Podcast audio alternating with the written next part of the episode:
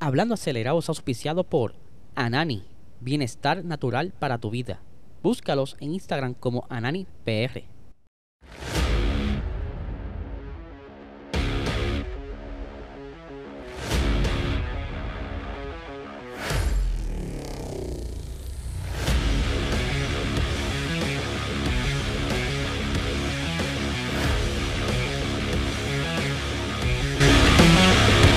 Saludos amigos fiebre bienvenidos sean todos a otra edición más de Hablando Acelerable. Habla Eliezer, espero que se encuentren bien ya por fin es viernes, ya comienza el fin de semana oficial de carrera.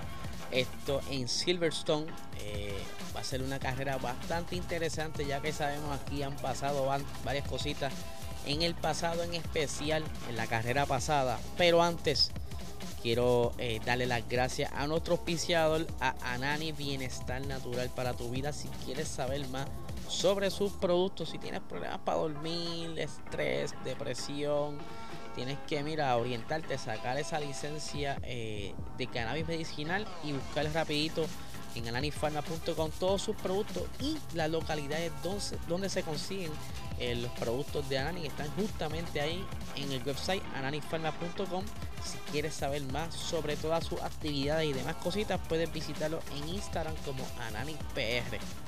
Así que vamos a arrancar con la previa el Gran Premio de Silverstone. Yo creo que esto va a ser una carrera que nos va a sorprender a muchos porque hay alta expectativa sobre las modificaciones que varios equipos están trayendo. Pero antes de llegar allá, vamos a hablar un poquito de la historia. Tú sabes que a mí me gusta mucho jugar con todo esto de la historia y ver de dónde surgen las cosas, el origen de todo. Pues, hay que no sepa, el Gran Premio de Silverstone, eh, y en específico esta pista, fue la primera carrera eh, de Fórmula 1 cuando para eso ya, tú sabes, para los 1946, luego de que entonces se organizara esa normativa, hace, ¿verdad? Luego de la Segunda Guerra Mundial, se pusieron todos de acuerdo. Y entonces, cuando eh, esa primera temporada arranca el 13 de mayo de 1950 y esta carrera, ¿verdad? o este circuito está hecho sobre una antigua base de la Real Fuerza Aérea Británica. Y para serle más específico, esa primera carrera se dieron cita 26 pilotos, ¿verdad? veteranos de en ese entonces, en, este, en esta primera carrera porque era algo como que, wow, de verdad, vamos a hacer esto ya más organizado porque estaban corriendo previamente. Pero como que no, no había mucha cosa, pero como bien les he dicho en otras ocasiones, la guerra, la primera y la segunda guerra mundial, fueron un gran atraso para organizarse y crear lo que hoy día es la Fórmula 1 desde 1950. Para ese entonces, eh, el promedio de edad hoy día hay mucho chamaco corriendo. Max Verstappen ha sido el más joven en comenzar a correr en la Fórmula 1 con 17 años, eh, X meses, no recuerdo cuánto era, pero fue el primero a arrancar con 17 años. En ese entonces el promedio, o la edad media, ¿verdad? Era 39 años, siendo Geoffrey Crossley el más joven con 29 años. En ese corillo también estaba eh, Luigi Fagioli, Luis Chirón y Felipe Stelsing, quienes estaban ya pasando los 50 años. Giuseppe Farina tenía 43 añitos y el eh, piloto argentino Juan Manuel Fangio ya tenía 38 años. ¿Sabes? Estamos hablando de que eran unos veteranos, veteranos de verdad. Que hoy día un piloto ya con 33 años lo están mirando por encima del hombro como que ya tú eres un viejo en la categoría, porque a medida que han pasado los años se ha abierto esa curva la de, esa entrada de piloto, aunque yo creo que el Max Verstappen va a ser el único en entrar con 17 años, ya que luego de todo ese revolú se estipuló que la edad mínima es de 18 años, así que Max seguirá siendo un unicornio en la Fórmula 1, haciendo. Su, estrago, dejando sus récords por ahí. Eh, otra cosita súper interesante de esta primera carrera es que eh, Farina, la Giuseppe Farina, fue el primero en ganar este gran premio. Vamos a poner por aquí la fotico para que sepan quién es él.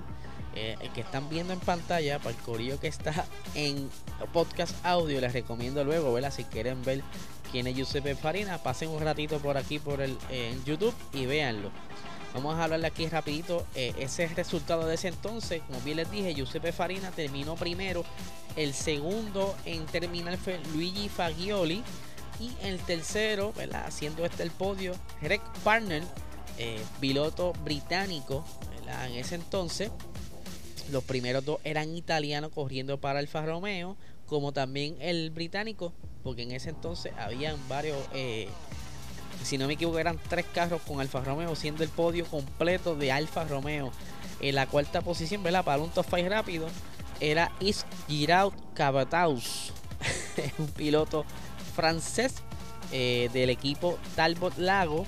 Y el quinto fue también del, del equipo Talbot Lago con Luis Rossier. Para esta primera carrera Fangio no tuve mucha suerte, tuvo un abandono por problemas de motor, así que aquí no pudo ¿verdad? lucirse porque sabe muy bien que Fangio ha sido como que uno de los duros en esos tiempos de los 50, ¿verdad? Que ganó varios premios corridos, así que ahí tienen un poquito de historia eh, para que sepan, ¿verdad? Y aprendan un poquito. Ahora vamos para lo más reciente, que fue el Gran Premio pasado.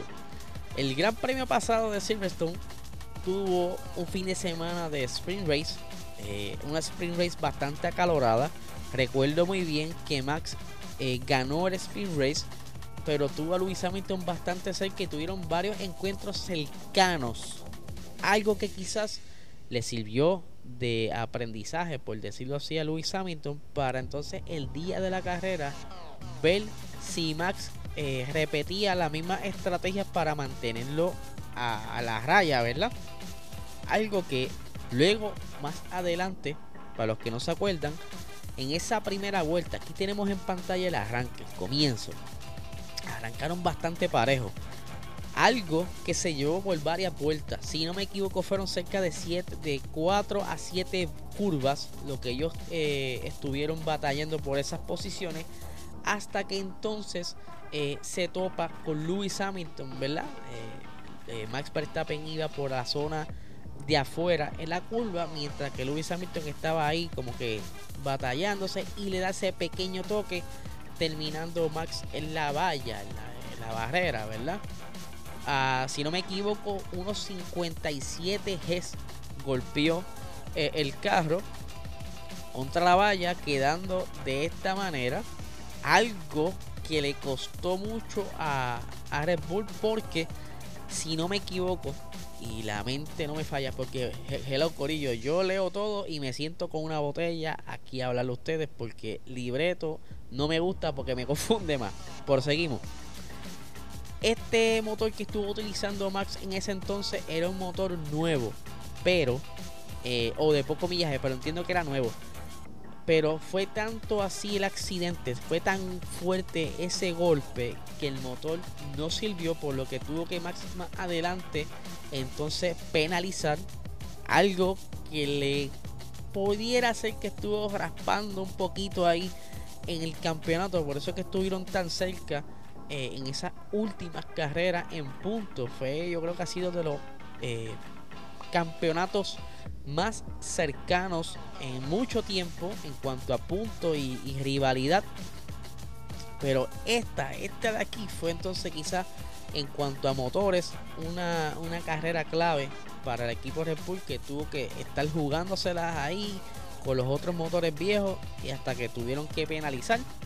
Luego de esto, pues bien sabemos que surgió toda esa controversia de que, ¿verdad? Luis Hamilton, aunque sí, yo recuerdo que él preguntó cómo estaba Max, si estaba bien, pues Max se molestó un poco porque Luis Hamilton celebró el podio, pero eh, es su, ¿verdad? su carrera de, el home race, ¿verdad? Su carrera de casa y tenía que celebrarlo en grande. Luego que él se aseguró que Max estaba bien, ¿verdad? aunque estaba en el hospital, pero estaba bien. Pues él dijo, pues mira, podemos celebrar, no hay nada, nada grave aquí. Y este fue el podio donde eh, Lewis Hamilton eh, se llevó el primer lugar, segundo Charles Leclerc y tercero Valtteri Bottas. Charles tuvo como un pequeño encuentro cercano en ese entonces con Lewis Hamilton, pero él fue un poquito más astuto y dijo, para, para, para. yo voy a cogerlo con calma, este carro no es suficientemente rápido para yo ponerme a pelear con este chamaco, mira que se lleve esa primera posición, con esta segunda posición es suficiente para acumular los puntos que necesita el equipo y es por eso como que se dio un poco. Y ahora vamos a hablar de lo actual, lo que está sucediendo el momento eh, en todas las novedades que he recibido justo antes de grabar este episodio.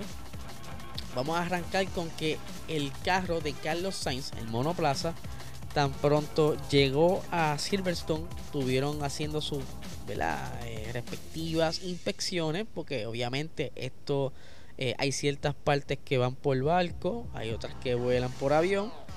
No, va a volar en un carro. Pero, eh, Hay que inspeccionarla, porque ustedes saben que ustedes compran cosas por internet y a veces llegan en barata ellos hicieron su trabajo y encontraron que el chasis del monoplaza de Carlos Sainz tenía algo de medio extraño y decidieron eh, hacer el cambio. Esta información, ¿verdad? Es de eh, Alberto Frabrega, que es el, yo diría que es como el, espía allá en la Fórmula 1, siempre está como que metido, escondido en los, en los garajes. Yo no sé si la gente lo ve por ahí, yo no sé, pero siempre anda con una foto ahí como que bastante de cerca. Algún día coge una galleta porque quizás está cogiendo la foto que no tiene que coger. Pero ahí nos trae esa foto donde están trabajando en el carro de Carlos Sainz, cambiándole ese chasis.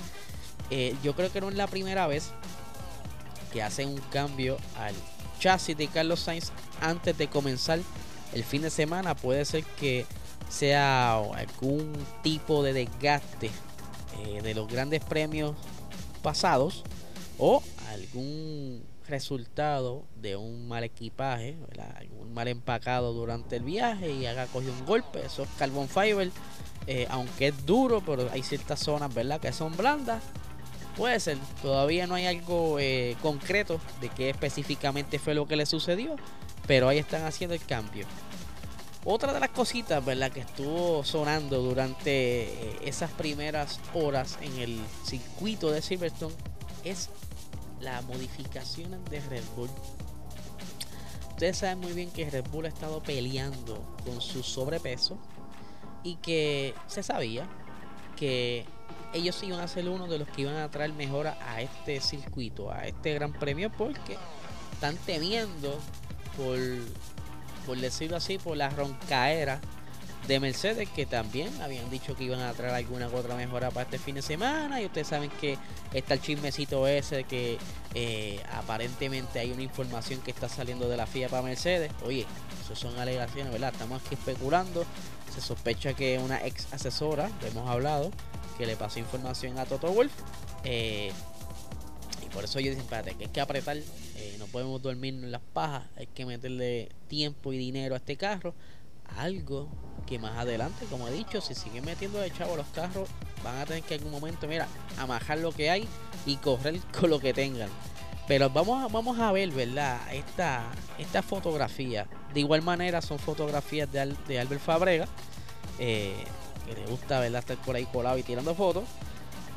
Aquí estamos viendo cómo modificaron parte, ¿verdad? de esa zona trasera del monoplaza en la parte de abajo, en la fotografía, eh, vemos el antiguo diseño, un diseño bastante común en los últimos dos años de Red Bull, que la zona trasera tiende a ser como que más fina o angosta, ¿verdad?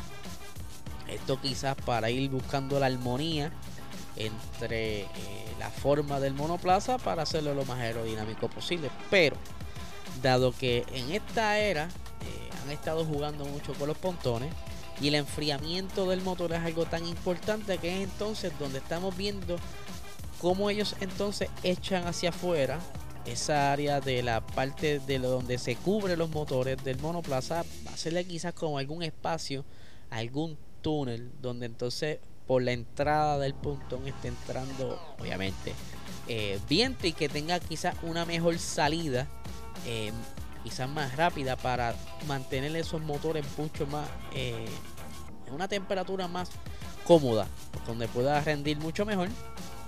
Obviamente eh, hay que ver cómo le vas funcionando, porque no quiere decir que todo lo bonito y todo lo que cambie funcione. Ha pasado en otros equipos que han tenido que virar para su antiguo diseño.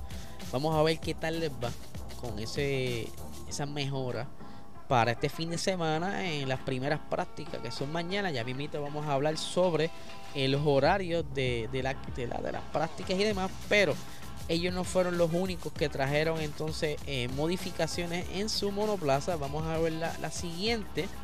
Aquí tenemos eh, Alpine, que también de igual manera estuvo jugando con el diseño de ese fuselaje. Que también está mostrando cómo juegan con el, concepto este de las branquias. Vemos que el, de igual manera que Red Bull, o parecida, eh, se van como con un estilo un poco más ancho en la parte donde se cubren los motores y tienen esas ranuras donde estarán jugando entonces con el flujo de viento a través de ese motor para que estos sí que han tenido problemas con, con enfriamiento. Alpine ha sido uno de los que han tenido muchos problemas con enfriamiento y que tienen entonces que trabajarlo, ¿verdad? Y quizás esta sea la alternativa para Esteban Ocon y Fernando Alonso dar con el clavo y sacar esa velocidad punta al motor porque según he entendido el motor está súper bien, tiene la fuerza o la potencia que ellos necesitan, pero la aerodinámica lo está matando y que quieren ir encontrando esas áreas de oportunidad donde puedan sacarle provecho y tener un poco más de ritmo por vuelta en las carreras o en la quali, aunque la quali se están comportando muy bien en la carrera donde estamos viendo que de, un momento a otro caen, ya sea porque no le está funcionando eh, la temperatura de los neumáticos, puede que sea por algún mal cálculo. Eh, cuando hicieron las pruebas en las prácticas con eh, esa carga de gasolina, que es donde ellos retan cómo se comporta los compuestos de ese fin de semana y pues, ¿verdad? Ellos tiran números, a ver, ok, con tantas vueltas y tanto peso podemos arriesgarnos con estas gomas, estiramos hasta tal vuelta y cambiamos entonces, como tenemos más peso en gasolina, pues con la otra goma nos puede rendir más porque entonces no hay tanta fricción, todas esas cosas eh, hacen, ¿verdad? Efectos sobre el, eh, el carro en carrera y pues al, tener tantos problemas últimamente, eh, específicamente Fernando Alonso, que eh, creo que fue en Australia, tuvo problemas eh, con el setup porque se estaba comiendo las gomas y en la carrera pasada tuvo un aparente liqueo de aire en el motor, algo que me apuesto que tienen que haberlo resuelto porque si no, le va a costar en esta carrera. vamos a ver qué sucede. Yo estoy bien motivado con toda esta novedades para ver cómo le funciona a los equipos y si hay sorpresas. Porque cuando alguien en su, en su ingenio, en su diseño, hasta el más calladito puede salir con algo. Vamos a ver el otro equipo que trajo mejora. Fue el equipo Williams. Trajo aquí algo bien peculiar, algo bien curioso. Otra fotografía más de Fábrega. Eh, no sé si ustedes piensan lo mismo que yo, pero tiene un parecido en la filosofía de cómo ese cubre, eh, la parte del cubremotor cerca del pontón se parece mucho a la filosofía de Red Bull. Algo que ya el equipo de Aston Martin copió un poco y que aquí vemos como disimuladamente juegan un poco con ese estilo porque sabemos muy bien que si ustedes comparan, qué pena que se me pasó traerle una foto eh, del antes, ¿verdad? Para que entendieran quizás un poco a lo que les voy a decir ahora. Pero el diseño de ese Williams se pareció un poco en la parte donde están los, cubremotores eh, al diseño de Mercedes. Tiene como que un parecido y ahora se alejan con este diseño que lo va a estar llevando nada más y nada menos que Alex Albon porque ya ustedes saben que William no le va a soltar algo tan nuevo y bonito a la Tiffy porque lo puede estrellar en la primera bambúa que vea. Pero yo sé que Alex Albon eh, pudiera quizás sacarle provecho a esto. Él ha estado exprimiendo ese carro en las pasadas carreras. Algo que hacía mucho eh, George Russell y que quizá, ¿verdad? Ellos son buenos panas, se pasaron información. Mira, mano, Algo así, algo asado, no sé. Pero tienen como que unos diseños bastante interesantes estos tres equipos. No he visto al momento que estoy grabando alguna mejora quizás por parte de Ferrari eh, o por cualquier otro equipo, ya sea Mercedes. Estaremos bien, bien pendientes a ver si durante el día de hoy, viernes, sale alguna sorpresa en las prácticas, porque sabemos muy bien que las prácticas eh, suelen traer todas estas cositas bien chulas. Vamos a hablar rápidamente de los horarios. La primera práctica será a las 8 de la mañana, así que si estás viendo esto en Premiere, que son las 7 de la mañana, terminas aquí, arrancas a ver la práctica, que es de 8 a 9. La segunda práctica es a las 11 del mediodía. Eh, 11 de la mañana, 11 del mediodía, estoy loco ya. Hasta ahora estoy grabando, acabamos de grabar el Patreon, ¿qué se puede esperar? Eh, la tercera práctica el día sábado a las 7 de la mañana. La cual es a las 10 de la mañana y la carrera domingo a las 10 de la mañana. Vamos a ver eh, los compuestos para este fin de semana de Pirelli. Tenemos que los compuestos para este fin de semana son el C1, C2 y C3, que son los compuestos más duros en la gama de Pirelli, que obviamente hemos tenido unas malas experiencias con Pirelli. Se recuerdan en el 2020 cuando varios eh, carros, varios monoplazas tuvieron dificultades con los neumáticos en esa última vuelta. Carlos Sainz, Valtteri Bota, incluso eh, Lewis Hamilton que terminó la carrera en tres gomas. Así que ellos dijeron, párate, vamos, vamos a arriesgarnos, vamos a tirarnos la gama más dura para irnos a la segura aunque normalmente ¿verdad? juegan con este con esta, esta gama de compuestos para este circuito, aunque Pirelli ha estado poco a poco trabajando mucho en esa en esos compuestos de, ese, de esa goma, ¿verdad? Porque ellos saben que siempre hay una área de oportunidad, por eso hay tantas pruebas de Pirelli. Ahora hace poco se estuvo llevando a cabo, eh, si no me equivoco, en Italia, en Maranello, eh, las gomas para el año 2023 y eso es bien importante porque todo este feedback va para el siguiente año. Como bien les dije C1 para la dura C2 para la media C3 para la blanda. Este circuito consta de 52 vueltas. Eh, el, dice aquí que el lap record es de 1.27 con .097 por Max Verstappen en el 2020 obviamente estoy en carrera el largo del circuito es 5.8 eh, kilómetros. Algo aquí bastante interesante en este circuito es que eh, las zonas de DRS en un momento dado se estuvo hablando que querían añadir una cuarta zona de DRS. Al momento no he visto, busqué información, pero no he visto que hayan ido por esa vertiente, ¿verdad? por ese lado. Y sé que solamente tienen tres eh, DRS. Eh, algo que han estado siendo tema de conversación en las últimas pasadas carreras porque se han visto los trenes de monoplaza en esta zona de DRS, algo que se supone que no ocurriera, que fuera más fácil los pases, pero aquí sabemos muy bien que será bien interesante ese comienzo, porque quien se lleve la pole estará en peligro, digo yo, estar en peligro con quien se encuentre en las próximas curvas, no va a ser que se repita lo mismo que el año pasado. Eh, Vamos a hablar rápido aquí, ¿verdad? Eh, siguiendo para ir terminando. Las presiones para este circuito. Las delanteras 26 PSI. Para las traseras 23 PSI.